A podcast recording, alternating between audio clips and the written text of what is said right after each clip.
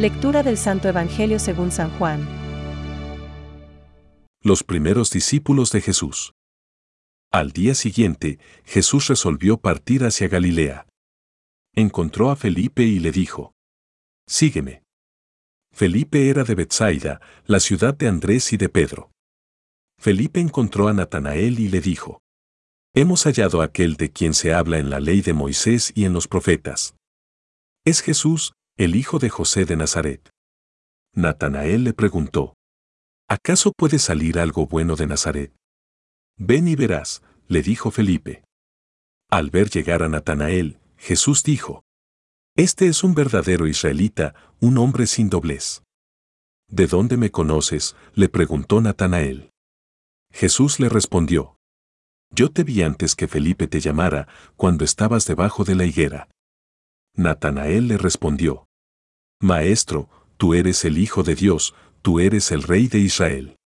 Jesús continuó. Porque te dije. Te vi debajo de la higuera, ¿crees? Verás cosas más grandes todavía. Y agregó. Les aseguro que verán el cielo abierto y a los ángeles de Dios subir y bajar sobre el Hijo del Hombre. Es palabra de Dios. Te alabamos, Señor.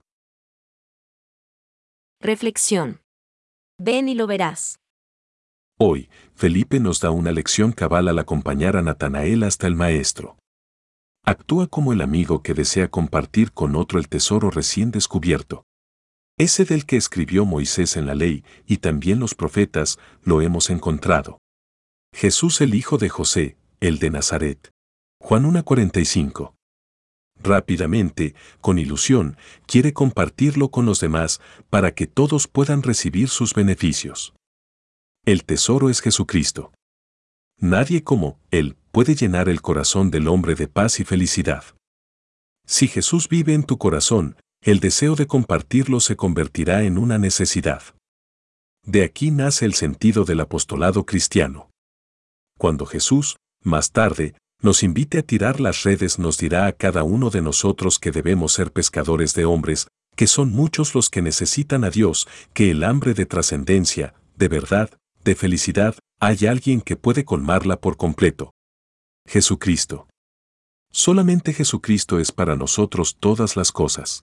Dichoso el hombre que espera en Él. San Ambrosio.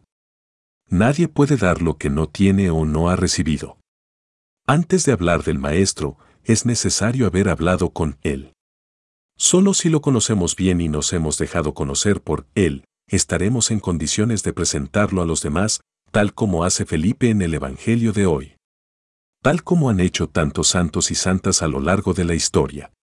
Tratar a Jesús, hablar con Él como un amigo habla con su amigo, confesarlo con una fe convencida. Rabbi, tú eres el Hijo de Dios, tú eres el Rey de Israel. Juan 1.49, recibirlo a menudo en la Eucaristía y visitarlo con frecuencia, escuchar atentamente sus palabras de perdón, todo ello nos ayudará a presentarlo mejor a los demás y a descubrir la alegría interior que produce el hecho de que muchas otras personas le conozcan y le amen. Pensamientos para el Evangelio de hoy.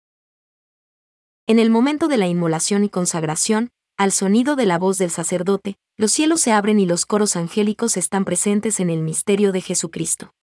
En el altar, lo más bajo se une con lo más sublime, la tierra con el cielo, lo visible y lo invisible. San Gregorio Magno. La sonrisa de una familia es capaz de vencer esta desertización de nuestras ciudades. El proyecto de Babel edifica rascacielos sin vida.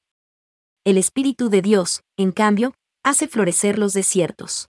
Francisco. El Hijo único del Padre, al ser concebido como hombre en el seno de la Virgen María es Cristo, es decir, el ungido por el Espíritu Santo, desde el principio de su existencia humana. Aunque su manifestación no tuviera lugar sino progresivamente. A los pastores, a los magos, a Juan Bautista, a los discípulos. Por tanto, toda la vida de Jesucristo manifestará, como Dios le ungió con el Espíritu Santo y con poder. Hechos 10,38. Catecismo de la Iglesia Católica, número 486.